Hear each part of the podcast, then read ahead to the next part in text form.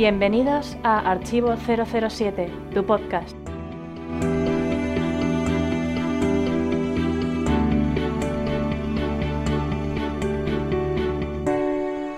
Hola a todos, soy Alberto, alias Claal, y este es el podcast 099 de Archivo 007. Vamos a ver todas las novedades veraniegas, pero antes de nada, como siempre, vamos a dar la bienvenida al copresentador. En esta ocasión debuta en este puesto David Azin, al que conoceréis en el foro como 007 David. Bienvenido al podcast.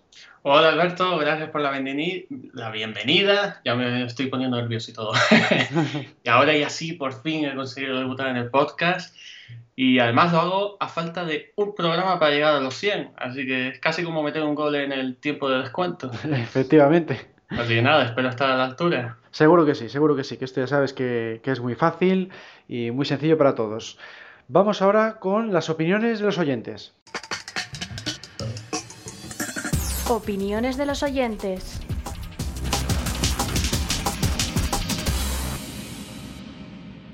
Han hablado Pablo-Ortega, GGL007, Jaime-Lazo, licencia para comentar El Santo, Rapsodia 154, 58, Miles Messervy, Doctor Panecillo, aquí mi compañero 007 David y un servidor. Y como era de esperar, han destacado especialmente el debate sobre la guía y las enciclopedias mundianas. 58 añadió una fantástica guía que se quedó sin referencia en el programa, que es la de The Music of James Bond, sobre las bandas sonoras y las canciones de la serie. Sí, y además en general todos coincidieron en los libros de los que se habló en el podcast, destacando especialmente uno de los más recientes, el de Some Kind of Hero. La verdad es que sí, que el, que el mejor para mí es este último, el de Some Kind of Hero, porque son como 700 páginas de información imprescindible para todo fan de la saga. Se nota que está hecho por fans y para fans. Y vamos, que, que, me encantó de principio a fin porque tienes muchísima, muchísima información. La única pega, claro, la de siempre, que está en inglés y que a cambio de tanta información, pues, mm, y que no es un producto oficial, pues no tiene fotografías. Pero si, si queréis información, para mí este es el que más me ha gustado. Eh, ¿Con cuál te quedarías tú, David? Eh, bueno, yo este, el de Some Kind of Hero, lo, lo, tengo, que lo compré en abril cuando estuve de viaje por Londres, pero no me he puesto, no le he metido mano todavía por, por eso, porque al estar en inglés me da un poco de pereza así de entrada aun sabiendo que debe ser magnífico. Claro. Porque todo el mundo coincide en que es el más destacado, ¿no? Así que bueno, a ver si me quito esa asignatura pendiente de aquí a final de año. Y me apunto la que comentó, comentó Javier, la de The Music of James Bond, que ese libro lo vi que estaba en la tienda el año pasado, en la tienda del Designing, pero ya había comprado muchas cosas y la descarté inocentemente sin saber muy bien el, claro. lo bueno que debía ser. Pues ese es muy bueno porque, claro, de temática de música, pues eh, solamente hay ese y el que hizo Azael González y, y, no hay mucho más, ¿no? De solo la música de James sí. Bond. Y aquí tienes pues todo tipo de, de, anécdotas de la producción de las canciones, artistas descartados, eh, las entrevistas, digamos, entre los productores y los compositores. Es un libro muy, muy recomendable si te gustan las películas de James Bond y concretamente sus bandas sonoras. Y bueno, pues ahora vamos a pasar al espontáneo. El espontáneo. Este mes hemos elegido a Elena, cuyo nick en el foro es Vesper007 y en Twitter es arroba Elena-007. Su comentario que dejó aquí en la red social de Twitter, referente a la charla sobre Ken Adam que impartí en la pasada cuarta convención anual del Club Archivo 007, fue el siguiente. Me pareció fantástica y súper interesante. Clark consigue siempre toda mi atención. Bueno, pues muchas gracias, Elena, por haber asistido a este evento, por seguirnos en las redes sociales y participar también en los foros y en nuestros eventos. Seguimos ahora con el podcast.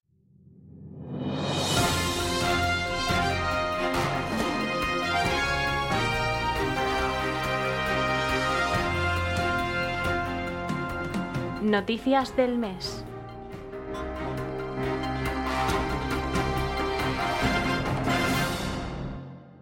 Pinewood Studios, que ha cogido el rodaje de películas como James Bond Star Wars, tiene nuevo propietario. Se trata de un fondo gestionado por el inversor francés Leon Bresler, que pagará 323 millones de libras y que invertirá en impulsar el negocio. Bueno, pues me parece estupendo porque es uno de los mejores estudios cinematográficos del mundo, ya no solo de la industria cinematográfica inglesa, sino ya de, que ha utilizado medio Hollywood y me parece estupendo que le impulsen, ¿verdad, David? Sí, a mí también me parece bien. 323 millones de dinero. Así que está bien, sobre todo porque estas cosas hay que irlas actualizando, ¿no? Hay mucha tecnología metida en, los estudios estos y se tiene que ir actualizando, si no se quedan anticuados. Así que por mí, estupendo. A3 Media ha sido multada por la Comisión Nacional de los Mercados por emitir 007 licencia para matar en Mega el 27 de octubre de 2015 en horario de 3 a 6 de la tarde. Deberá pagar más de 270.000 euros porque la cinta contiene material inadecuado para menores de 12 años. Bueno, pues 270.000 euros dinero no es, ¿eh? ¿eh? el, que programó, el que programó la película a esa hora ya se puede estar escondiendo y espero que no, que no se la descuente del sueldo. La verdad es pues que yo, me pongo a pensar, yo vi esta película cuando tenía, o tenía siete u ocho años. Me la puso mi padre y bueno, menos mal que mi padre no me en multa. pues sí, la verdad es que ahí se han equivocado porque es la película probablemente más violenta de, la etapa antes de Craig y, bueno, pues no se puede poner a, mitad de tarde, ¿no? siempre tiene que ser en horario de noche. Lo que pasa es que, claro, ya tiene sus años, la intentan reponer en otros horarios para sacarla partido y ahí pues se han equivocado de largo. Vamos ahora con un evento que eh, va a haber en breve. El año pasado se celebró un evento en Oslo, Noruega, en el que se reunieron a siete chicas Bond. Bueno, pues este año eh, el invitado será George Lazenby porque va a presentar un documental titulado This Never Happened to the Other Fella, que es una de las frases que dijo en su película 007 al servicio secreto de su majestad.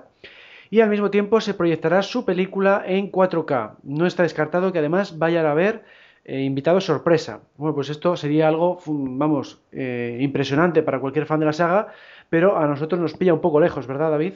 Sí, un poquito lejos. Pero oye, chapó por los organizadores de estos eventos, ¿eh? Juntar el año pasado siete chicas Bond, tan, algunas tan míticas como Luciana Palucci o Carrie Lowell, y repetir este año además con un Bond como la Senbi, pues oye, ¿qué le vamos a pedir, no? Que nos inviten, eso sí. Eso sería fantástico.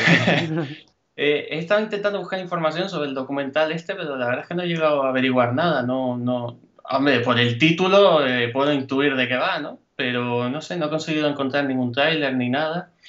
Pero bueno, y si encima los afortunados van a tener la oportunidad de, ver la película en alta calidad de imagen, en, una pantalla grande, bueno, a, a, mí se me cae la baba con solo imaginar esos paisajes suizos en un cine ese momento en el que Bond llega al helicóptero, en el helicóptero al Piz Gloria, el ataque de los helicópteros al final, la avalancha, en fin. Bueno, eso verlo con una buena calidad de imagen en una pantalla grande tiene que ser impresionante. Claro. Que me inviten también. Bueno, por primera vez en España se celebrará un espectáculo de música de cine. Se llama Live on Tour y corre a cargo de la Universal Symphony Orchestra. Entre las bandas sonoras elegidas se encuentran las de Star Wars, Superman, Indiana Jones. Además será la primera vez que se podrá oír en nuestro país el tema de Skyfall de Adele, pero interpretado por una soprano en directo. La gira comenzó el pasado 12 de agosto en Benidorm y seguirá por otras ciudades españolas. Bueno, aquí no voy a pedir que me inviten, pero por lo menos sí que se pasen por Madrid y ya voy yo solito. Pues no, sé, no sé si tú has tenido ocasión alguna vez de escuchar en directo músicas de bandas sonoras tan emblemáticas como esta. Sí, sí, algún concierto sí que he ido aquí en, en, Santander, pero claro, aquí llegan muy pocas opciones de este calibre y no creo que, que Santander sea elegida. Normalmente escogen Bilbao por, por, cuestión de que hay muchísima más población. Y entonces, pues bueno, a ver si por lo menos si lo traen a Bilbao, pues igual puedo tener una opción de ir a este concierto porque promete, promete el hecho de que tenga eh, espectáculo aparte de música, que, proyecten imágenes o que pongan rayos láser o cosas de estas que suelen hacer, eso para mí sería algo inédito porque nunca, nunca he llegado a presenciar algo así. Yo, yo sí estuve hace unos tres o cuatro años en un concierto de este tipo en Madrid y sí, hubo muchos temas de estos, ¿no? Sobre todo de John Williams y tal. Y obviamente sonó el James Montaigne y bueno, a mí me puso los pelos de punta. Claro. No, no, tenía, no tenía espectáculos de estos de pirotecnia como si puede tener esta, a lo mejor era una sala de conciertos, algo más clásico. Pero la verdad estuvo súper bien. Se disfruta mucho el directo, sí. Sí, sí, sí. Y bueno, pues ahora vamos a una noticia que, tiene que ver con nuestro club. Archivo 007 recaudó en su cuarta convención anual un total de 468,50 euros para la operación de ayuda de UNICEF en Siria. Esta suma se consiguió con el estreno del documental A Bone for Life de nuestro amigo Benjamin Lin en el Cine Artistic Metropol de Madrid. Pues nada, este evento, como siempre, eh, estuvo a la altura de lo esperado, hubo todo tipo de actividades. Eh, como charlas, concursos y demás. Y una de las que más atrajo a la gente pues fue sin duda este documental inédito aquí en España, que además tenía este doble objetivo, ¿no? Aparte de satisfacer a, los fans del personaje, pues también eh, ayudar en esa operación humanitaria. Entonces, bueno, pues eh, estuvo genial, ¿no, David? Sí, estuvo muy bien. Bueno, y dice inédito en España, pero casi inédito en el mundo, porque solo se había estrenado en Alemania. Así que hemos sido muy privilegiados en verlo antes que casi nadie. Y bueno, la noticia de la recaudación, pues estupenda, ¿no? Eh, disfrutamos por partida doble, eh, nosotros viendo el documental y bueno, contribuimos también a una buena causa por ello. Y vamos ahora con las novedades de Archivo 007.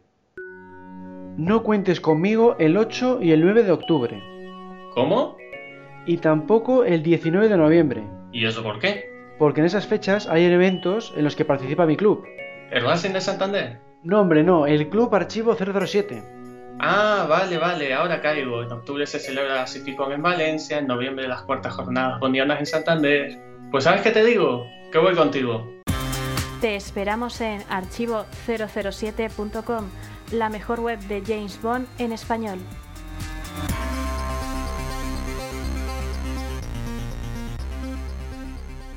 Hemos publicado en abierto otro vídeo más de la serie Efemérides, con los acontecimientos más importantes del mes de agosto.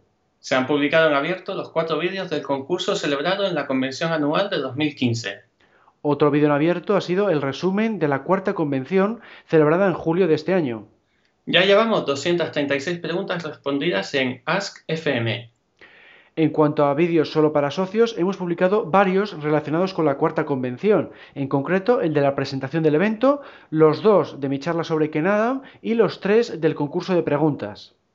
Otro vídeo solo para socios es el reportaje sobre la casa londinense del compositor John Barry, aparecida en Skyfall como residencia de M. Y muy pronto los socios también tendrán acceso a un nuevo número de la revista del club, la número 6. Y ahora ya sí, pasemos al debate.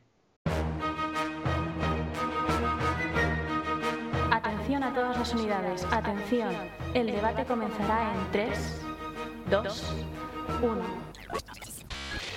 En este mes tenemos un debate muy especial porque nos vamos a dedicar a comentar todo aquello que se quedó fuera de las películas que conocemos. Para ello contamos con Ramón, alias El Santo. Bienvenido de nuevo al podcast. Eh, hola, encantado de estar una vez más con todos vosotros. Ya hacía tiempo y me había entrado el mono y todo. Claro. Bueno, pues vamos a empezar contigo, Ramón, para que nos indiques, a ver, eh, el tema de candidatos Bond, cuál sería tu favorito. En tiempos de Doctor No, el actor que más cerca estuvo de vestir el smoking fue probablemente Cary Grant, porque era el favorito de Cavi Broccoli. Ian Fleming, por su parte, prefería a Roger Moore o a David Niven, entre otros muchos. Aquí hubo una lista enorme de candidatos entre los rumoreados y los que eh, fueron a pruebas. Pero bueno, al final pues eh, eh, no se sabe muy bien cuál estuvo más más cerca, ¿no? Pero estos podrían ser algunos de ellos hasta que al final pues se escogió, como sabemos, a, Sean Connery. Entonces, bueno, en caso de que Sean Connery no hubiera estado disponible, ¿por quién habrías apostado, Ramón? Hombre, a mí la verdad es que también me gustaba Cary Grant, porque es un actor que siempre me ha gustado, pero le veo dos pegas. Una, la que, según parece, pues fue de las que más influyó en que no eh, se le cogiera, que era la edad ya era mayor en aquella época y si pretendía hacer más de una película, por ejemplo cinco películas, pues ya se hubiera hecho muy mayor. Y encima, pues eso, él no que, según parece, él no quería hacer más de una película tampoco. Además, le veo que para las películas como se hicieron en aquella época, que eran más duras, el James Bond era más duro y tal, Cary Grant siempre ha sido un galán muy tipo Roger Moore, si queremos decir, mejor actor que Roger Moore, pero así muy más bien tirando a simpático, buena persona, no lo veo duro. Así que, en fin, eh, me hubiera gustado porque es un gran actor, pero creo que fue un acierto el no cogerlo. Claro. Y bueno, yo hubiera apostado, de los que conozco, digamos la lista, David Niven, por ejemplo, también es un gran actor, pero no me gusta para James Bond, lo veo demasiado fino, demasiado tirillas, digamos. Sí. Y no, en fin, no, no lo veo. Y bueno, pues claro, hubiera apostado por Roger Moore.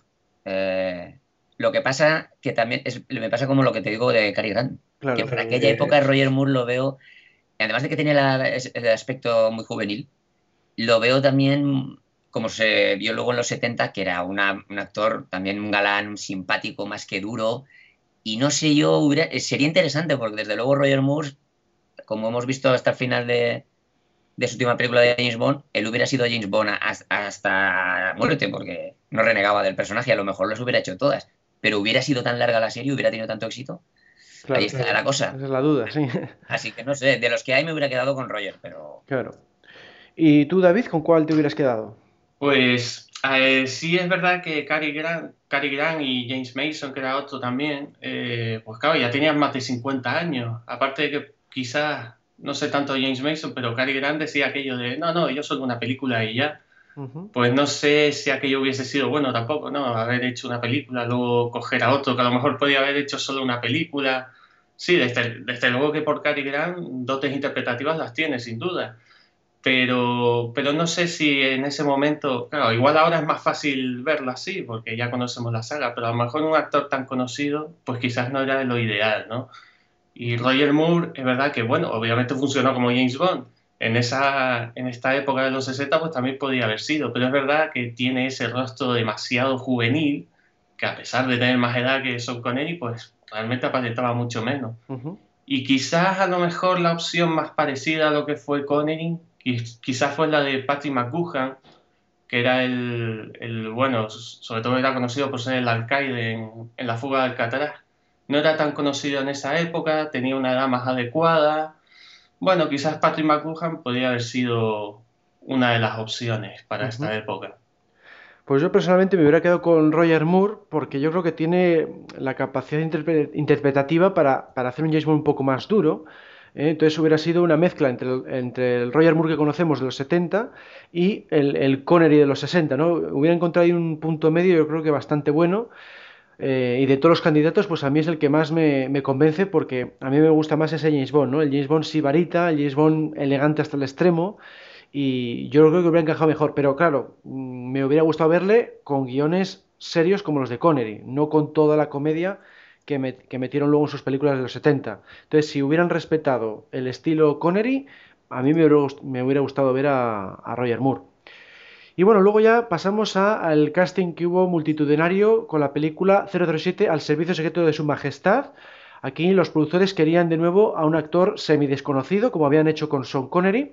Y entonces los finalistas que se sabe a ciencia cierta que fueron eh, a, a la prueba de casting fueron John Richardson, Anthony Rogers, Hans de Vries y Robert Campbell, aparte de, por supuesto, George Lazenby. Entonces, bueno, si George Lazenby se hubiera quedado fuera, ¿a quién habrías elegido, Ramón? Bueno, esta lo he estado mirando y es la que más difícil tengo porque la verdad es que no conozco mucho la carrera de ninguno de estos. No, o sea, no son actores que luego hay- hayan sido grandes artistas o hayan hecho grandes películas y excepto tal vez John Richardson, pero que también era más de teatro. Y por eso no, no sé bien qué elegir. Ya te digo, por fama y por lo poco que lo conozco, pues John Richardson, porque me consta que ha sido un gran actor, una- además una familia de, de grandes actores. Y simplemente por eso, porque es el que más me suena, porque digo, de los demás, eh, la verdad es que no. Este Hans de Vries, por ejemplo, pues yo no sé cuántas películas más habrá hecho, pero vamos, Sí, no. sí, no, son, son muy desconocidos, la verdad es que Pues sí. mira, te digo una que ha hecho Hans de Vries. A ver si la conozco. Solo se vive dos veces. ¿Ah, sí? Es ¿Cuál? un extra, lo he estado mirando en IMDB y aparece como, a ver, a ver cómo era, lo tengo apuntado, un técnico de una sala de control.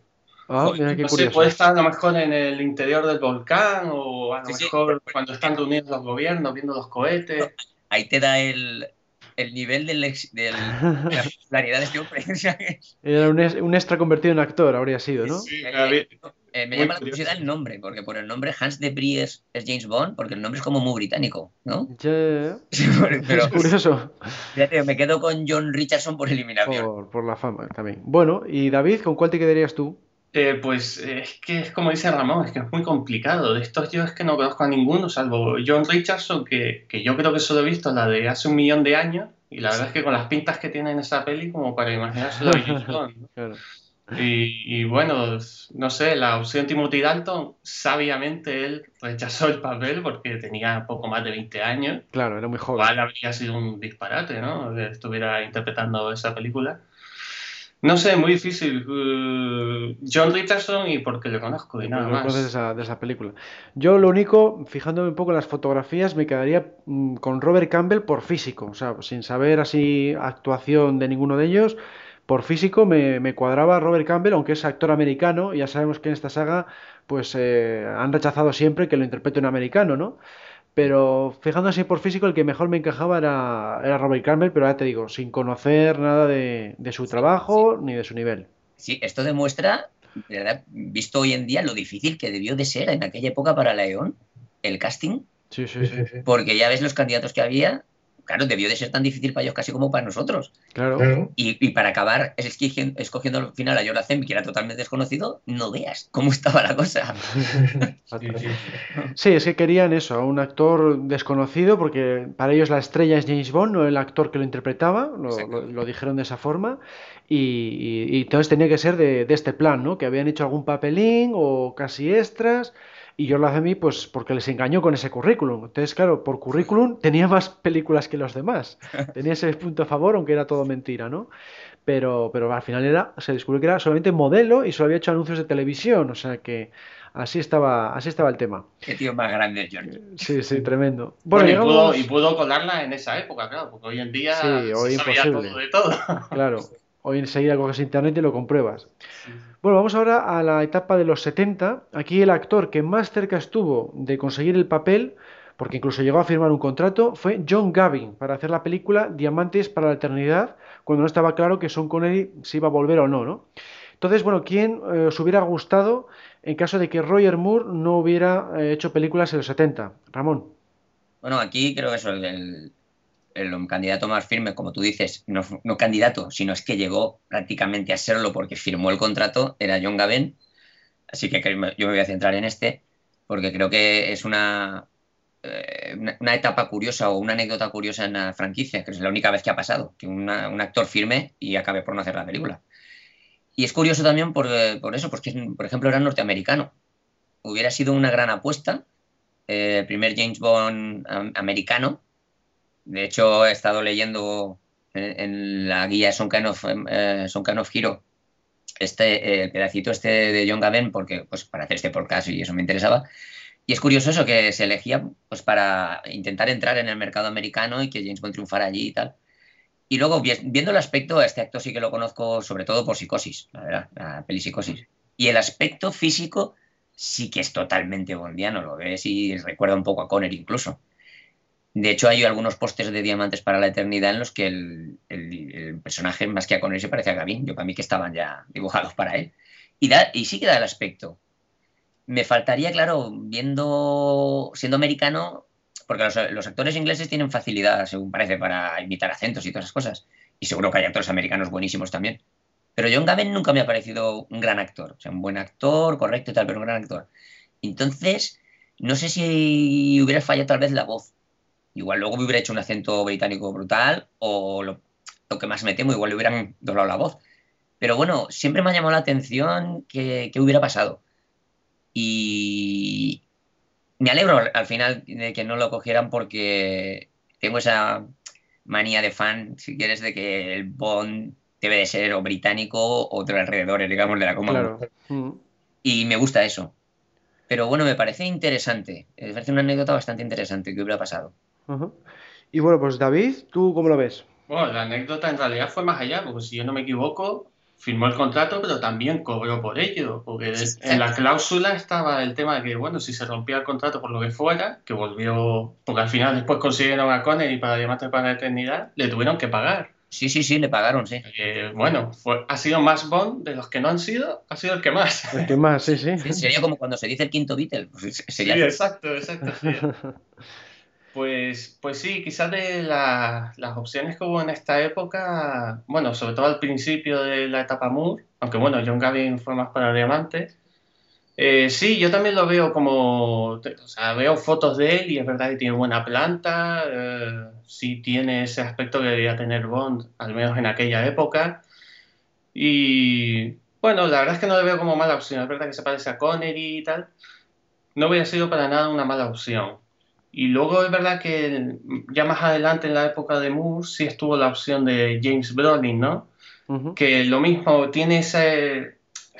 No, no, sé yo si... A mí James Brolin es un actor que me gusta muchísimo, pero no sé, ese aspecto tan duro, ese enorme cabezón que tiene, no sé yo cómo hubiese, cómo hubiese quedado como Bond, ¿no? Y aparte me imagino que James Brolin también es americano. Me, costaba, me cuesta un poco imaginarlo ahí como Bond. Quizás me quedo más con la opción de John Gavin, ¿no? Bueno, pues yo personalmente me hubiera gustado que continuara Lazenby porque me gustó su interpretación en, El Servicio Secreto. Lo que pasa es que, claro, me hubiera gustado que tendieran al estilo mm, que luego tuvo Roger Moore, o sea, un poquitín más fantasioso, con más gadget, escenas de acción más espectaculares, igual sin tanta comedia como Roger Moore, pero sí, igual eh, un poco más de, fantasía y así que cerrara toda la trama de Blofeld, que se vengara por la muerte de Tracy. A mí me gusta que las tramas queden más cerradas y en este caso pues, pues me gusta que el propio actor mm, que, vivió esa situación pues que, cerrara el planteamiento. Entonces me hubiera gustado que hubiera hecho Diamantes para la Eternidad y de ahí que hubiera seguido eh, toda la etapa de Roger Moore en caso de que eh, estamos hablando de esta hipótesis de que Roger Moore no hubiera estado disponible, ¿no? Exacto, eso te iba a decir, yo estoy de acuerdo contigo. Lo preferible, yo creo que para la mayoría de fans hubiera sido que hubiera continuado Yola Zenby, que además con el tiempo ha ganado, eh, o sea, la, su película y su personaje ha ganado, y que hubiera seguido, pues como tú dices, para por lo menos cerrar bien el tema de Tracy. Pero bueno, como estamos hablando de de, hipótesis, pues a mí me hubiera gustado eso, la, continuación del ACMI durante los 70, pero ya digo, con un estilo un poco más fantasioso, no tan... Yo creo que a todos, a ti también, ¿no, David? Sí, no, también, de acuerdo, es verdad que no, no había caído en él, pues estamos hablando de otros candidatos, pero sí, obviamente la opción la ACMI podría haber estado muy interesante, ¿no? En Diamantes y, bueno, vete a saber, realmente él llegó a firmar, creo que fueron por siete películas, ¿no? O siete, hubiera hecho siete. Por eso, es que era muy podríamos haber tenido una época. es que era muy joven, tenía 29 años. Claro, sí. hecho 7 perfectamente. Y luego también que para Diamantes, una buena opción ya podía haber sido la de Roger Moore, porque Diamantes parece hasta una película más de Roger Moore, ¿no? Con eso de haber metido más comedia y tal. Pero he pensado siempre, el guion de, Diamantes parece ya una peli de Roger Moore. Sí. Sí, lo que pasa es que como estaba, que si no se estaba ya rodando lo de los persuasores, esa, televisión que hizo, hizo después del Santo, entonces me parece que, o no sé si es porque estaba terminando el Santo o porque estaba empezando los persuasores, me parece que no fue ni siquiera candidato en Diamantes para la Eternidad. Sí, fue por los persuasores, lo he leído también en lo Por los persuasores, porque es esa, que hizo una única temporada y luego ya lo dejó y efectivamente fue dejarlo y ya le llamaron. De hecho, la segunda temporada eh, no la hizo porque de, ya sabía que lo, seguramente lo podían elegir para James Bond. Y él mismo en, el libro reconoce que cuando le dijeron la segunda temporada dijo no, porque creo que voy a recibir una llamada. Eso es, eso es, sí, sí, sí. Bueno, vamos ahora a los 80, al, final de la etapa de Roger Moore. En principio él iba a dejar el personaje eh, en tiempos de Octopussy. Su, última película en principio iba a ser solo para sus ojos. Y habían mm, prácticamente elegido a James Brolin como sustituto en esas fases de casting. Había otros muchos nombres rumoreados otros muchos nombres que, parecían ser ya eh, también, eh, vamos a decir, probados en, escenas de, test. Y luego, un poco más adelante, también sonó mucho el nombre de Pierre Rosnan para 007 Alta Tensión. O sea, que el sustituto podía haber sido o James Brolin, si hubiera sido a principios de los 80, o Brosnan a mediados de los 80. Entonces, ¿a quién nos hubiera gustado ver en lugar de Timothy Dalton, Ramón? Bueno, una pequeña corrección. Eh, si me permites, Pierce Brosnan no es que sonara, es que llegó a ser elegido. Bueno, sí, perdón, me he equivocado al decirlo. de hecho, le, eligieron, hicieron incluso una, una, especie de presentación a la prensa, sí, sí, pero en el último segundo, por Remington Steel, no pudo hacerlo. Exacto, te digo que no, más que Lo he dicho mal, lo he dicho mal. Exacto, es que llegó el pobre, el pobre, bueno, el pobre no, porque luego lo, consiguió, pero bueno, que llegó a ser elegido. No, bueno, pues aquí también eh, tenemos el, otro caso muy parecido al de John Gavin, y curioso, el de James Brolin, que además, pues como tú dices, solo le faltó firmar el contrato, porque no sé, no me acuerdo ahora en qué, en qué película, en, un extra de una, de una de las películas está, supongo que será de Octopussy. Sí, esta historia. Sí, en los extras de Octopussy viene, sí. Exacto, pues está contada por él y ves que llegó a convivir un año allí en Inglaterra con Broccoli, eh, eh, eh, rodando, practicando secuencias de Octopussy y todo, o sea que estuvo muy cerca. Y luego supongo que habréis visto, como todos, las pruebas de cámara Y la verdad es que, bueno, en la parte seductora bien porque el hombre tiene, siempre ha tenido un aspecto de galán irreprochable, pero cuando peleaba, madre mía. Y es curioso porque es un actor que, tanto en la época de los 70 sobre todo, y algo de los 80, fue un actor que hizo películas de serie B, pero de acción y aventuras. O sea, que debía de estar embragado en eso, pero bueno, no. No se le daba del todo bien. Parece que no, lo de pelea cuerpo a cuerpo no. Y bueno, eh, yo es que a este actor me pasa como otro candidato, otro que sonó también en algunas épocas, en los 80, que era Tom Selleck, ¿os acordáis? Sí. También americano. Y que los veo eso, muy, sí, físicamente muy bien, muy varolines, pero como un aspecto, no sé cómo llamarlo, muy yankee. Eso es. sí, sí, sí. Como muy americanos, los ves así, grandotes, rudos, fuertotes. No sé, los veo para James Bond, luego visto seguramente hubiera cambiado de idea, puede ser, porque si os acordáis, no sé, sois muy jovencitos, si conoceréis la serie Hotel, en la que salía James Brolin. Eh, no, bueno, le suena de oídas, pero no, lo he visto. Bueno, pues, claro, yo veía en aquella época y, salía con barba bigote, pero sí que hacía un personaje, era el director del hotel, y hacía un personaje que era una persona muy elegante, también muy fina y muy elegante, y no, no, estaba mal, no lo hacía mal, pero seguía viendo un tío fino y elegante, pero, no, pero yankee. Claro. Entonces, ¿tú cuál, hubieras propuesto como sustituto de Dalton? Hombre, a mí me hubiera gustado, eh, me enteré muchos años después, pues Brosnan. La verdad es que luego he visto y dices, ostras, pues sí, sí que... Lo que pasa es que era muy jovencito, él tenía, en la, en la serie Remington Steel tenía aspecto muy jovencito, aunque hay que tener en cuenta que cuando se le eligió ya, había, ya eran las últimas épocas de Remington Steel y no tenía ese aspecto, ya era, parecía más mayor. Entonces creo, hombre, Brosnan por supuesto, yo siempre lo he dicho y lo diré toda la vida, Pierce Brosnan nació para ser James Bond. Cuando nació, el médico le dijo a su madre, tome, ha tenido usted un James Bond. sí, sí. Bueno, y ahora a ver qué opina David. Bueno, pues eh, un poco igual. Bueno, estaba también la opción que se comentó mucho, porque también hizo sus pruebas de cámara, la de Son Neil. pero, pero es verdad que es un actor al que yo por lo menos no le veo así con muchos registros, ¿no? no sé hasta qué punto, hasta qué punto lo hubiese hecho bien, ¿no? Y, y sí, la opción Brosnan parece la más, la más lógica, pero es verdad que yo en esa época físicamente no le veía tanto como Bond. Es que ni siquiera cuando, cuando hizo GoldenEye, cuando realmente le veo a él más como Bond, es en el Mañana Nunca Muere. Igual es porque a lo mejor ahí le hicieron los trajes más a medida, o en GoldenEye los lleva... Es que hizo más entrenamiento físico, quizás. O, también puede ser.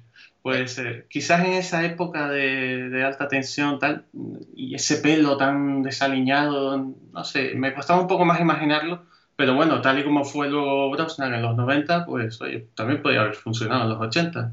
Es que David, si me permites un segundo, es que, eh, es que eso lo voy a comentar luego en, otro apartado, pero por lo que has dicho del aspecto de Brosnan, es que eh, si se llega a rodar la primera idea inicial de 007 alta tensión, que os acordáis que era aquella del James Bond en inicios, lo que se ha hecho después, ese aspecto juvenil igual no hubiera estado tan mal, porque hubiera sido, tenía que haber sido un James Bond más joven. Entonces, teniendo en cuenta ese guion, o sea, para un James Bond maduro y tal como lo conocemos, pues claro, sí que tenía un aspecto muy joven. Claro, sí, si hubiera sido igual un reboot, pues igual hubiera encajado mejor con, con Brosnan. Yo personalmente, pues sí, el, que me hubiera gustado es que, hubieran elegido a Brosnan, porque bueno, a mí tampoco valoro tanto, tanto el aspecto físico, si luego las escenas de acción están bien rodadas y, tiene un buen argumento y unas, eh, una buena espectacularidad, pues a mí tampoco me influye mucho el que sea tan, tan tirillas, ¿no? Como era en esa época. Y así, de esta forma, pues eh, hubiéramos tenido muchas películas con él, porque si hubiera seguido de alta tensión en adelante, e incluso, pongamos por caso, que hubiera hecho la tercera película cancelada de Dalton, ¿no? Pues podía haber hecho siete películas seguidas. Hubiera sido espectacular para los que somos fans de, de este actor. Bueno, y ahora llegamos aquí a los 90, en los que los candidatos principales o los que más sonaron fueron Hugh Grant, Liam Neeson, Ralph Fiennes, Sam Neill otra vez y Lambert Wilson, que también había sonado en los 80. Entonces, si Brosnan no hubiera firmado el contrato para GoldenEye, ¿con quién os hubierais quedado, Ramón? Bueno, pues antes lo ha mencionado David y yo no lo había mencionado por eso, porque sabía que venía ahora, porque creo que también tienes razón David y también sonó en los 80. Y de a mí, pues a mí me gusta mucho Sam Neill, la verdad. Es un actor que me ha gustado siempre. Eh, no es un gran actor, ¿vale? Pero bueno, para hacer de James Bond, digamos que tampoco hace falta ser Shakespeare. Entonces, su aspecto me ha gustado. Eh, recuerdo, por ejemplo, antes de saber incluso que, había hecho las pruebas, en los 80 vi la serie de Rey Lías de Espías que claro, pues era de espías, evidentemente. Y ahí ya me fijé y me acuerdo que dije, hostia, pues este tío mola, me molaba para James Bond, Tenía, me, me gusta su aspecto. Y ya digo, como actor no lo veo tan mal, podía haberlo hecho bien. Y luego vemos en la época cuando rodó Parque Jurásico que físicamente estaba bien, en aquella época, seguía bien. Entonces creo que hubiera sido, era es mi candidato ideal. Luego hemos visto las pruebas de pantalla y creo que da el pego, o daba el pego. Y bueno, Liam Neeson también, hoy en día, pensado hoy en día, pues podría haber resultado, me hubiera gustado, pero en aquella época que era un desconocido, de haberme puesto una foto o haberme lo dicho, seguramente hubiera dicho que no. Y desde luego, Hugh Grant, ni de coña. Eso es nada. Bueno, David, ¿tú qué opinas? Sí, no, lo mismo. Yo, Grant, ni de coña, vamos. No, no es que no, no, es un actor que no me gusta especialmente. No es porque no le vea Bond, sino directamente porque es un actor que tampoco me llame mucho la atención. Y, y, bueno, la opción Mel Gibson yo creo que era, era demasiado conocido para aquella época, ¿no? Ya había hecho Arma Letal y todas estas cosas que había sido tan famoso. Y yo la verdad es que por eso ya no ya le descarto completamente. Y quizás, bueno, las opciones de Ralph Fiennes y Liam Neeson, pues podrían haber sido buenas opciones. Pero bueno, ya empezaban a ser conocidos, así que igual, pues ya habían hecho, los dos habían hecho la lista de Schindler. Pero bueno, eran, eran buenas opciones para, para el papel, ¿no? Quizás, quizás me quedo más con Niso, porque bueno, de haber sido Ralph Fiennes, nos la habríamos perdido como M, así que me quedo con Liam, con Liam Neeson. Sí, yo de esta lista hubiera apostado por Liam Neeson porque le estamos viendo ahora las películas estas de venganza, que lo hace fantásticamente bien. Es un papel eh, no tan elegante como, como James Bond, pero son películas de acción al fin y al cabo. Y vamos, se le ve bastante, que se desenvuelve bastante bien en ese tipo de situaciones y yo creo que podría haber encajado bien en esta época de mediados de los, de los 90.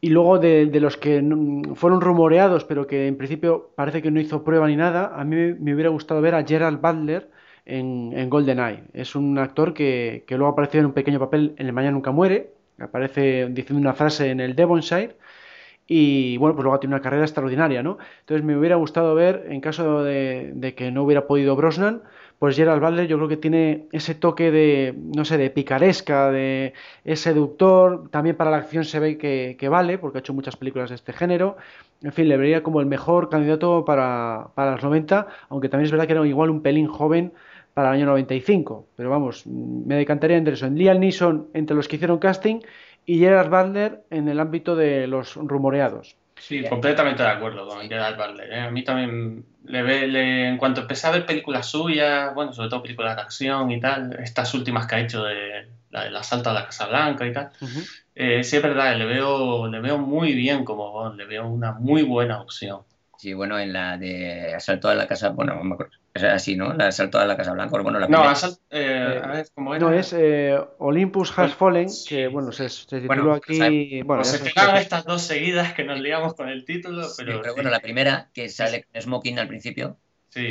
Y se le ve, que ves la película y dices, es tremendo. Sí, podría haberlo hecho perfectamente. No, y los chistes que suelta son parecidos, esas ironías, esos sarcasmos son parecidos. Y el caso de Liam Neeson, eh, aparte de esto en general, es curioso que se haya dado cuenta lo buen actor que es para la acción a los 60 años. Es curioso, sí, ha tardado.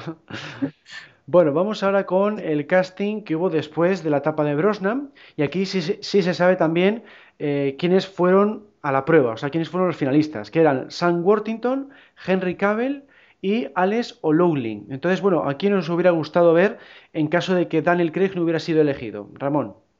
Hombre, Sam Worthington no.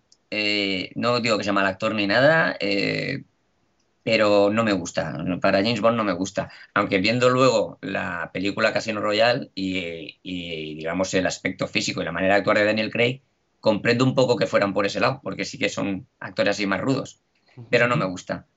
Alex O'Loughlin tiene muy buen aspecto, tiene muy buena pinta, pero tampoco me parece que le falta carisma.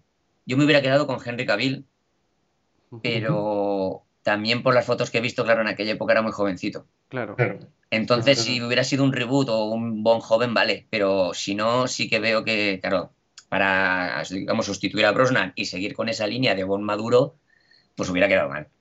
Pero de los que hay, era el que por aspecto y por estilo y tal, es el que más me convence.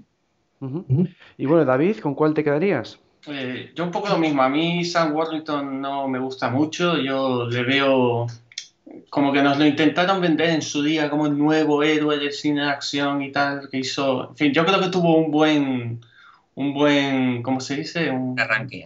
No, eh, buen arranque. Una campaña publicitaria. Sí, eh, no, ¿cómo se dice? Cuando alguien, un buen gestor, no me sale la palabra. Sí, sí. Representante. Pues, claro, exacto, representante, gracias.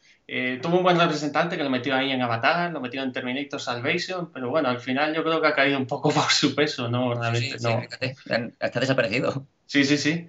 Y luego el Alex Lowling este, la verdad es que no lo conozco de nada, no he visto ninguna peli suya, así que no, no sé muy bien. Y la opción Henry Cavill, bueno, a mí es un actor que no, no, me gusta mucho, lo he, visto, lo he visto solo en estas de Superman y no sé, yo le veo como, como muy inexpresivo, cuando tiene que poner así una cara un poco más dramática, yo la verdad es que no lo veo muy convincente. Uh -huh. Pero bueno, el éxito que está teniendo con, con, las pelis estas de Superman, pues es innegable, o sea que igual podría haber sido una buena opción, ¿no? Uh -huh. A mí quizás en esta época no era un candidato real porque creo que no hizo pruebas ni nada, pero sí se comentaba mucho la opción de Cliff Owen. Y yo me acuerdo cuando Ah, veía sí. películas de Cliff Owen en aquella época, yo la verdad sí le veía en el, en el papel, me gustaba mucho, Sí. ¿no? Sí, Pero yo- le- me, yo me quedaría con la opción de Cliff Owen, Cliff aunque Owen. no fue un candidato real, porque él siempre ha comentado que no, que no le interesaba. interesaba, ¿no? a James Bond, ¿no? No, por, por eso digo que yo no le he comentado, por eso, porque estamos Mm. hablando de los que hicieron pruebas, los descartados. Pero desde luego Cliff Owen, por supuesto que siempre también me, me encantó y me parecía la mejor opción.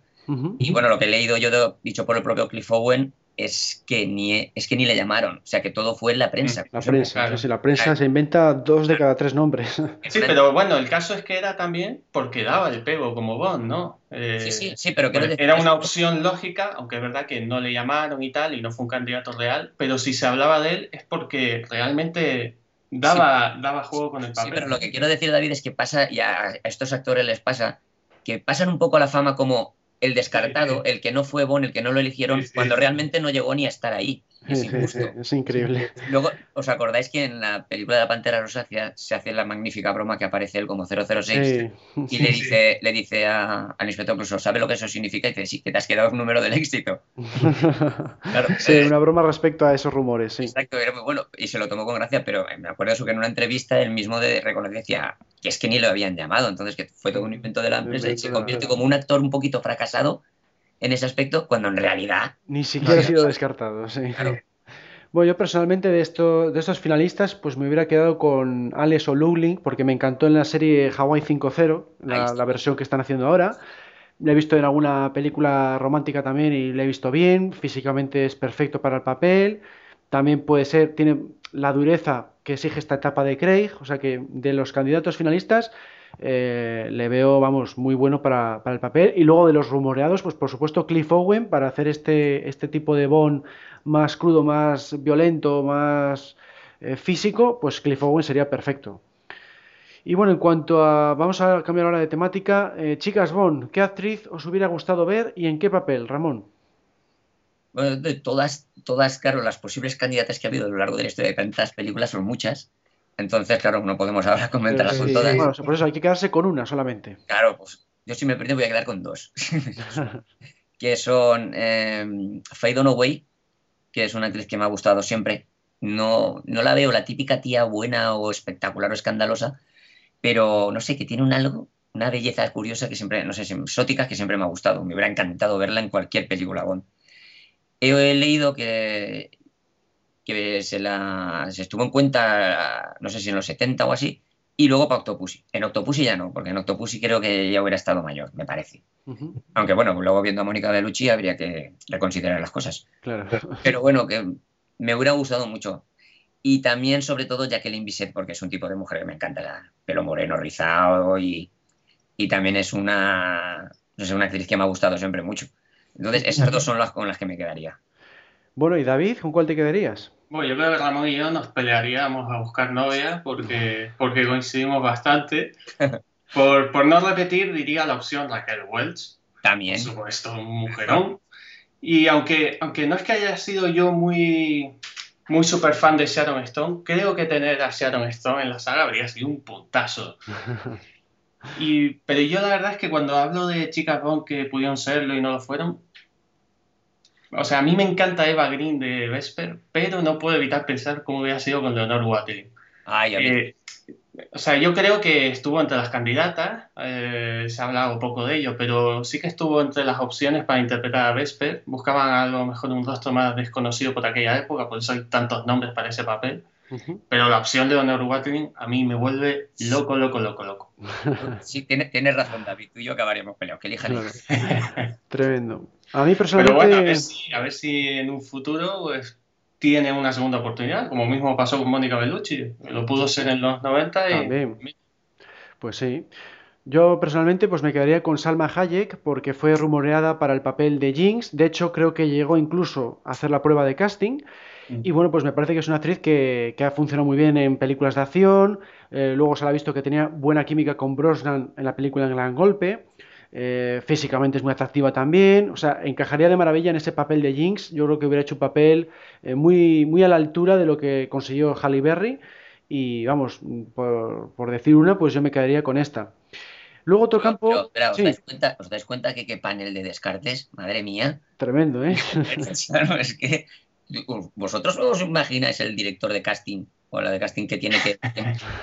es- ese trabajo, no es- ese, ese- ese pagaría yo. Dificilísimo. Bueno, vamos a otro campo que en el que siempre ha habido muchos rumores, que es el de los directores. ¿Cuál os hubiera gustado ver en la saga, Ramón? Hombre, yo hay uno que destaca con letras de fuego para mí, que sería Steven Spielberg, desde luego. Y además él quería. En lo que más me duele es eso, es que él quería. Hubiera, Sí. sido, hubiera sido genial. Y por ejemplo, pues también una de las posibles pelis que hubiera rodado, o por las épocas, en el año 81-83, pues hubiera sido, por ejemplo, Solo para sus ojos.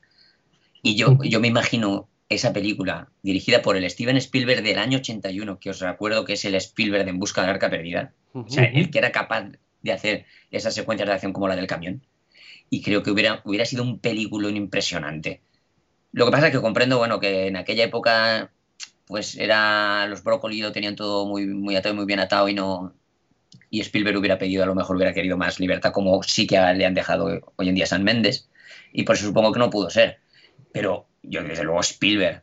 Y bueno, de, también me gusta mucho, que también se dijo, Quentin Tarantino, pero para una película fuera de la saga, de James Bond, pero extra, digamos, un extra, una Un cosa spin-off o un remake o algo Sí, raro. no, un- sí, una película sobre James Bond, pero Fuera de la saga. parte de la saga como un especial. ¿Cómo sería James Bond visto por Tarantino? Y Sería curioso. Claro, Pero dentro de la saga no, porque sería capaz de hacer algo muy brutal. claro.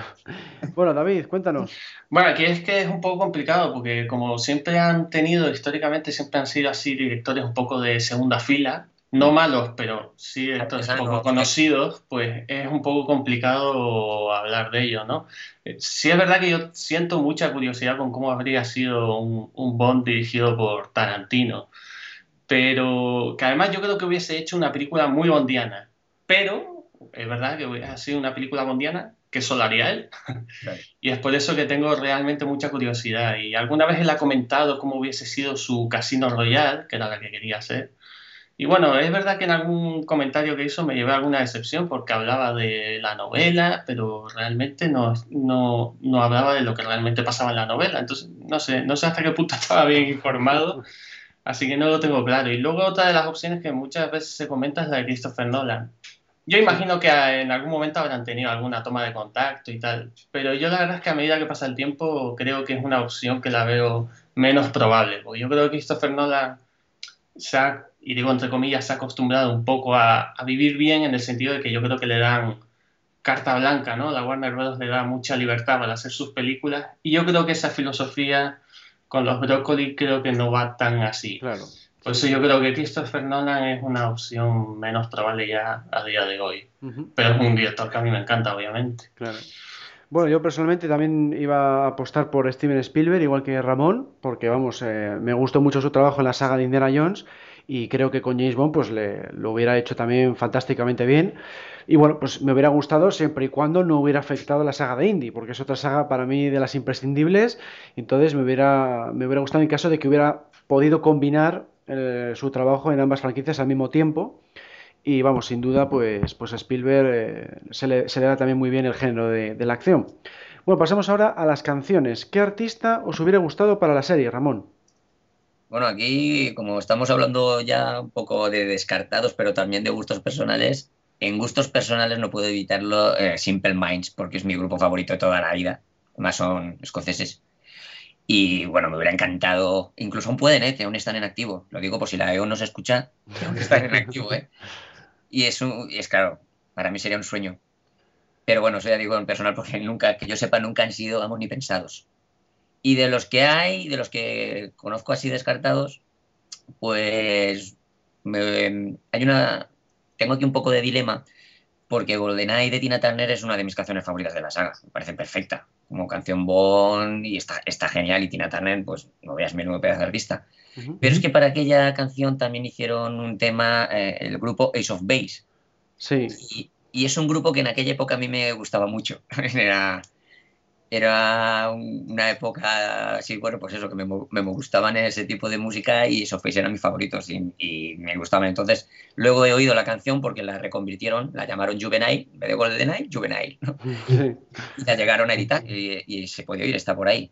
Bueno, no, es, no se acerca ni a GoldenEye de Tina Turner, que la compusieron Bono y Diez, o sea que casi nada. Pero no es una mala canción. Entonces, me, hubieran, me hubiera gustado, digamos, por después.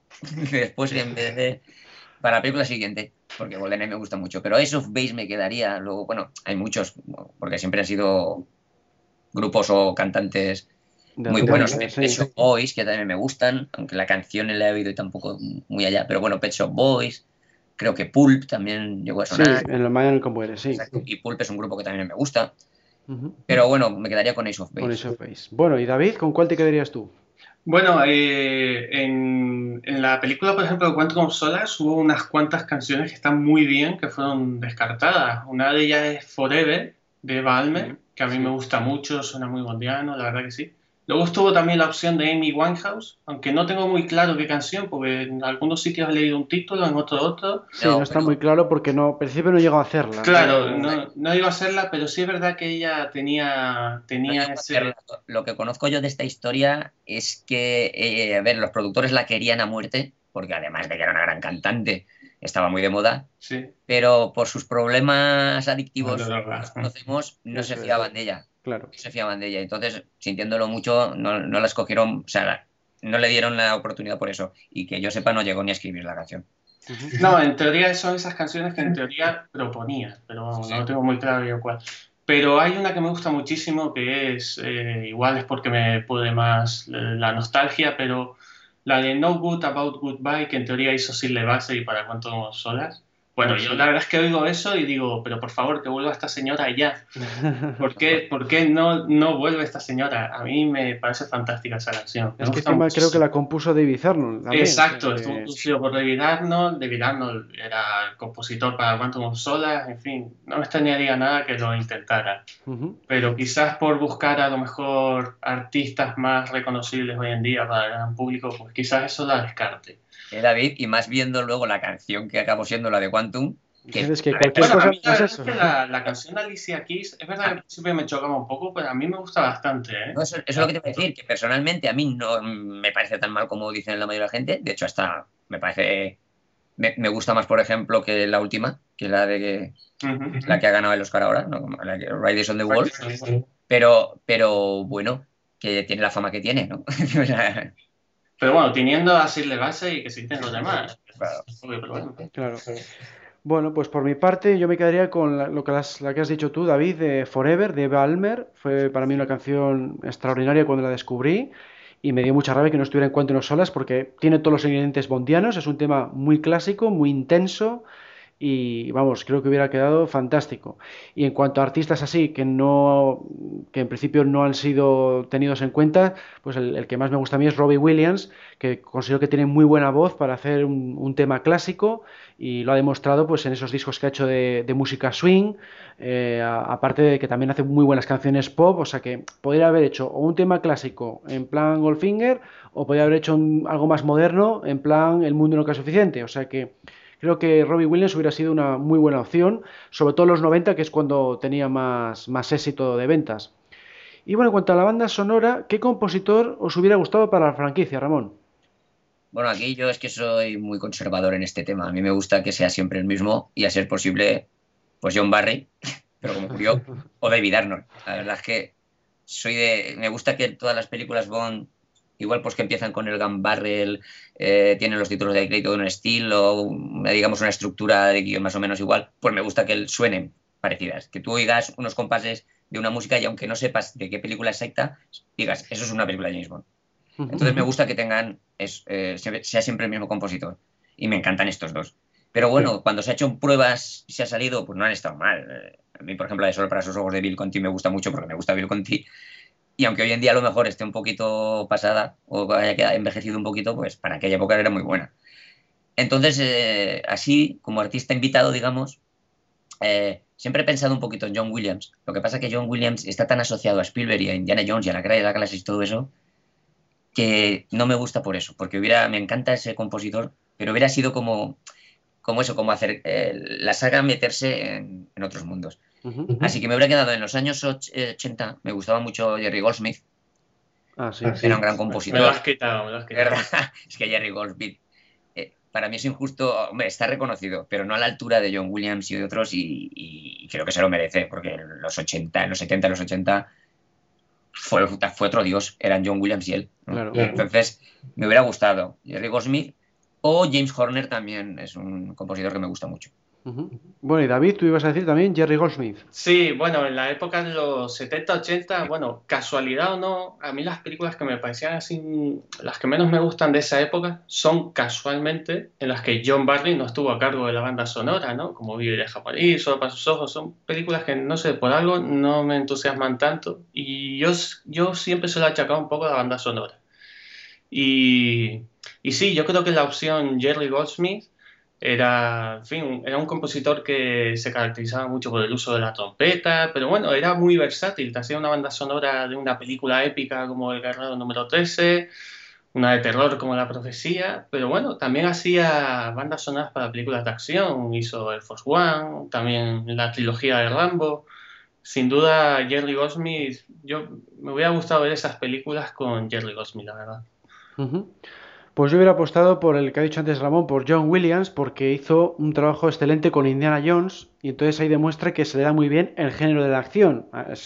todas sus orquestas, todas sus partituras eh, se adecúan muy bien a lo que ocurre en cada una de las escenas. Cuando da un puñetazo suena un acorde, cuando está en una persecución suena otro. O sea, se, adecua muy bien a lo que estás viendo en pantalla y eso me parece muy importante en, películas de acción como las de Bond, ¿no? Entonces yo creo que John Williams hubiera estado a la altura de John Barry porque tienen, pues es un estilo muy apoteósico, eh, muy basado en la orquesta, muy clásico. Entonces a mí me hubiera gustado ver a, John Williams porque además es mi, compositor de bandas sonoras favorito, o sea que coincide en este caso eh, ambas cosas. Y bueno, en cuanto a escenas eliminadas, ¿con cuáles quedarías, Ramón? Bueno, de aquí yo no conozco demasiadas tampoco, porque no creo que las películas Bond sean de las que tienen, o que conozcamos muchas. Con tantas películas deberían ser cientos, si no hay tantas. Y, ya te digo, no, no, no veo tantas. Eh, de, alta tensión, ¿no? 007 de alta tensión. He visto es la típica, es, esa secuencia de, de Timothy Dalton escapando por los tejados eh, en una alfombra mágica. que siempre me ha dicho, me he pensado que hubiera estado gracioso, pero que a lo mejor incluso demasiado gracioso para Dalton. Pega más para Roger Moore. Y lo comprendo que lo hubieran quitado, pero me llama la atención, esa secuencia me hubiera gustado. Y bueno, ya de los últimos tiempos, la famosa secuencia final, creo que sí, es en, en Quantum of Solas, o sea, con esa secuencia que está rodada, que hemos visto fotos, sale Mr. White apuntando con una pistola a Bond. Y me hubiera gustado, por lo menos, eh, ya que no, no, en un montaje especial, sí en, en, un extra, en los extras de la película de Quantum hubiera salido esa secuencia. tengo mucha curiosidad. Y son así de las que más, de las secuencias que yo sepa así eliminadas, que yo caiga ahora de la. Esa sería la que elegiría.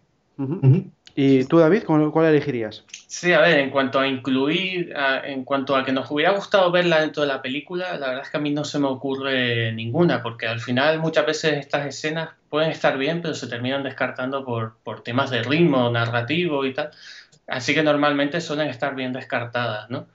Eh, yo quizás me quedo con una que es una tontería. En el mundo nunca es suficiente. Hay un momento en el que llega el DB5 al funeral de, del padre de Electra. Bueno, pues simplemente por la tontería de ver al DB5, la verdad. Nada más. Mira, perdona, acabo de ahora que has dicho, porque al mencionar la película de Pierce Brosnan, eh, me acabo de acordar, porque he visto una foto de la última, eh, Muere otro día, en la que Brosnan baja del avión cuando llega a Londres, ¿os acordáis? Ah, sí, sí. Baja del avión, pero enganchado a la rueda de, aterrizaje. La tren de aterrizaje se ve que seguramente pues, la policía lo va a buscar o lo que sea, y él se mete ahí, entonces cuando aterriza el avión baja la rueda y se ve que pues está el enganchado ahí. Y creo que esa secuencia me hubiera, hubiera quedado muy bien. Y en la época Brosnan más, imaginaros que eso aterriza el avión, sale el todo arreglado en la rueda, sale de la rueda y, y como ha pasado en, en Spectre, por ejemplo, hay un funcionario por allí del aeropuerto y se arregla la corbata y saluda, buenos días, buenos días. Hubiera quedado estupendo. Pues sí, no hubiera estado mal esa, ¿no? Sí, sí. Bueno, a mí personalmente me hubiera gustado la que ha dicho Ramón del final de Quantum, eh, que supuestamente, pues eh, creo que Bond iba a matar al señor White y al jefe de Spectre de toda la organización, y así pues hubiera quedado zanjado el tema de Quantum, ¿no? Entonces así evitaríamos eh, que luego en Spectre se hubiera hecho esa extraña conexión con Quantum, esa relación con las cuatro películas de Craig. A mí me hubiera gustado que Casino Royale y Quantum hubieran sido independientes, o sea, que cerraran la trama y que eh, luego ya eh, Skyfall fuera también independiente y Spectre independiente. Esa conexión de las cuatro pues no me ha hecho mucha gracia y hubiera quedado mejor yo con este desenlace, ¿no? Porque así ya vemos que se venga definitivamente de la muerte de Vesper al liquidar al señor White y al liquidar al, jefe de, todo, de toda la organización. Y bueno, en cuanto al tema de los borradores de guion, pues eh, siempre hay muchas ideas que se quedan fuera de la pantalla, que, ni siquiera se llegan a rodar, ¿no? Se quedan en el papel. Eh, ¿Cuál de todas os hubiera gustado ver en pantalla, Ramón? Pues aquí pues conecto con lo que he comentado antes, así sucintamente lo hemos señalado cuando hablábamos de Brosnan y su aspecto juvenil. Y es eh, uno de los primeros guiones de 007 de alta tensión, de Living Daylights para los internacionales, que, que es ese en el que se suponía que se iba a hacer el reboot, se iba a presentar un Bond joven cómo conseguía los dos ceros en su primera misión, incluso creo que llegaba, quiero recordar, eh, pues ser como adiestrado por un agente veterano, a los Jedi, ¿no? digamos. y, creo que me hubiera gustado, esa, pensado hoy en día me, me, gusta, me hubiera gustado verlo y sobre todo pues eso, pues con un Pierce Brosnan joven, creo que hubiera quedado muy bien. Lo que pasa es que claro, en aquella época, porque los reboots están muy de moda ahora, pero en aquella época no. Entonces no sé si a lo mejor el público en general lo hubiera aceptado. Pero creo que eh, eh, cuando leo el, guion, en, si tenéis el libro del Making of de, Living Daylights, que es muy bueno, ¿verdad? ahí está explicado ese guion completamente. Y me parece una muy buena historia, hubiera sido una muy buena película. Bueno, y David, ¿con qué idea te quedarías tú? Eh, bueno, eh, no es exactamente una escena de rodar, pero una idea descartada que a mí siempre me ha fastidiado un poco que se terminaba descartando fue la de, la de cambiar el título de licencia revocada por licencia para matar. No, no es una idea de borrador ni nada, pero ese detalle a mí, la verdad, es que yo me acuerdo de pequeño cuando, cuando iba a ver esa película por primera vez, dije, bueno, ¿y por qué se llama licencia para matar? O sea, ¿qué, qué significado tiene este título? no significa nada. Y, y, claro, ya cuando años después me entero, no, es que se iba a llamar licencia revocada. Y digo, claro. Tiene más sentido. porque, claro, ya eso te, te ponen antecedentes, ¿no? Pero, ¿sabes, por, ¿sabes por qué no se eligió, no? Sí, era por algo del mercado americano, ¿no? Por tener más. No, que es, es, es, por desgracia es así. Yo no me quiero meter con ningún norteamericano si no se está escuchando, pero es la fama que tienen. Pues resulta que pensaron en Neon que la palabra revocada era muy complicada para el público medio. Ah, es verdad, es verdad, es verdad. Los americanos no lo iban a entender, no iban a saber qué significaba revocada. De hecho, eh, yo tengo una foto, lo que pasa es que no, no, sé dónde está porque está en una revista de imágenes de, del año tal, porque en el Festival de Cannes del año anterior se presentó en un póster gigantesco la película y está puesto licencia revocada.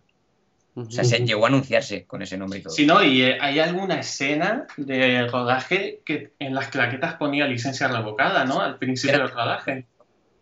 Sí, me parece que también, sí, salía eso. Y, bueno, la idea es eso, que, que, tenían miedo de fracasar en la taquilla americana, que es donde más recaudan siempre cualquier película, es el mercado más amplio, el que más dinero da. Entonces, claro, si no van a entender el título, pues igual la gente no va a verla, Además sonaba como lo utilizan más ese término para cuando pierdes la licencia para conducir. Ellos, en vez de permiso de conducir, lo llaman más licencia para conducir. Entonces daba también problemas de ese estilo de, vamos, de entendimiento. Y por eso pues al final lo acabaron quitando. de todos modos, también para el mundo nunca suficiente estuvo la idea de hacer una secuencia de acción por las calles de Bilbao. Una vez. Sí, una persecución por la policía, sí. Bueno, obviamente ya ese teaser es demasiado largo y no tenía sentido alargarlo más todavía. Pero bueno, la idea de que en las calles españolas hubiésemos tenido una secuencia de acción, pues mm. habría sido muy interesante, ¿no? Pero es verdad que no, ya no cabía ya. Si claro. un prólogo de media hora. No lo mira David, casualmente este verano hace dos semanas he estado en Bilbao.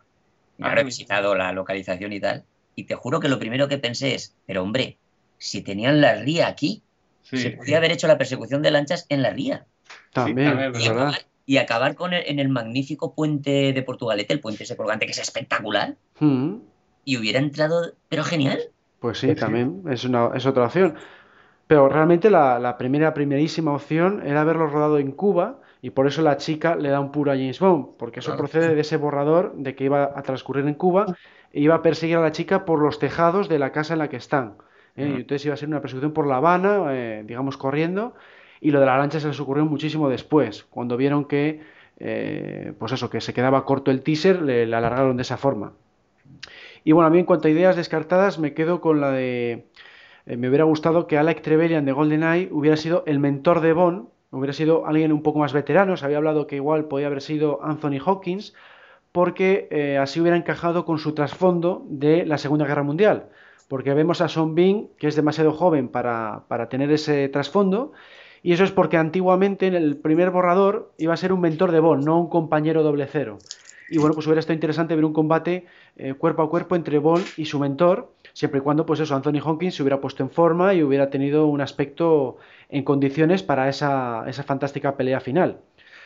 Y bueno, pues con esto terminamos este debate sobre temas descartados. Solo nos queda pues agradecer de nuevo la participación de Ramón el Santo. Nada, pues gracias a vosotros por haberme invitado y ya sabéis cuando queráis. Estupendo, pues nada, nos vemos en el foro y ahora seguimos con el podcast. En el año 1981 nació la leyenda. A lo largo de los años el Fedora y el Látigo se hicieron iconos del cine de aventuras y en el 2015 fue nombrado mejor personaje de cine de la historia. Por supuesto, su nombre es Indiana Jones, y todo lo relacionado con el personaje lo puedes seguir en Indie Fan Podcast a través de www.indianajones.es o facebook.com barra indiefanpodcast y por nuestro canal de iVoox. Fortuna y gloria, Indiefans. Llegamos al final de este programa 099 de Archivo 007. Solo nos queda dar las gracias a David por haber participado como copresentador. ¿Qué tal tu debut en este puesto? Pues, ¿qué te voy a decir? Me lo he pasado muy bien, tenía muchas ganas de participar, después, sobre todo después de mi maratón particular, escuchando todos los podcasts durante unos 10 meses. Es verdad, sí. Fíjate tú de las Olimpiadas, ¿no? si hay algo mejor que conseguir un oro, es el haber aportado aquí al podcast, el primero de muchos, al menos eso espero que así sea. Sí, ya sabes que esto estamos siempre abiertos a cualquier participación porque es un programa mensual y siempre tiene que haber como, como mínimo dos participantes y bueno, pues eh, mm, está abierto a cualquiera. Entonces, eh, lo único que tenéis que hacer si os apetece participar es eh, enviarnos un email al, a la siguiente dirección, podcast archivo 007.com, repito, podcast archivo 007.com y lo único que hace falta es tener el programa gratuito Skype y un micrófono, porque luego ya tenemos siempre todo muy preparado, con los guiones ya escritos, para que sea, vamos, tan fácil como estar charlando en un bar, o sea, no tiene más, no tiene más misterio. Y por supuesto, pues os animamos a que sigáis eh, participando en nuestro foro, que está en archivo007.com barra foros, o en nuestras redes sociales. Estamos en Facebook, en Twitter, LinkedIn, Instagram, YouTube y Google +. Un saludo a todos y hasta la próxima. Adiós.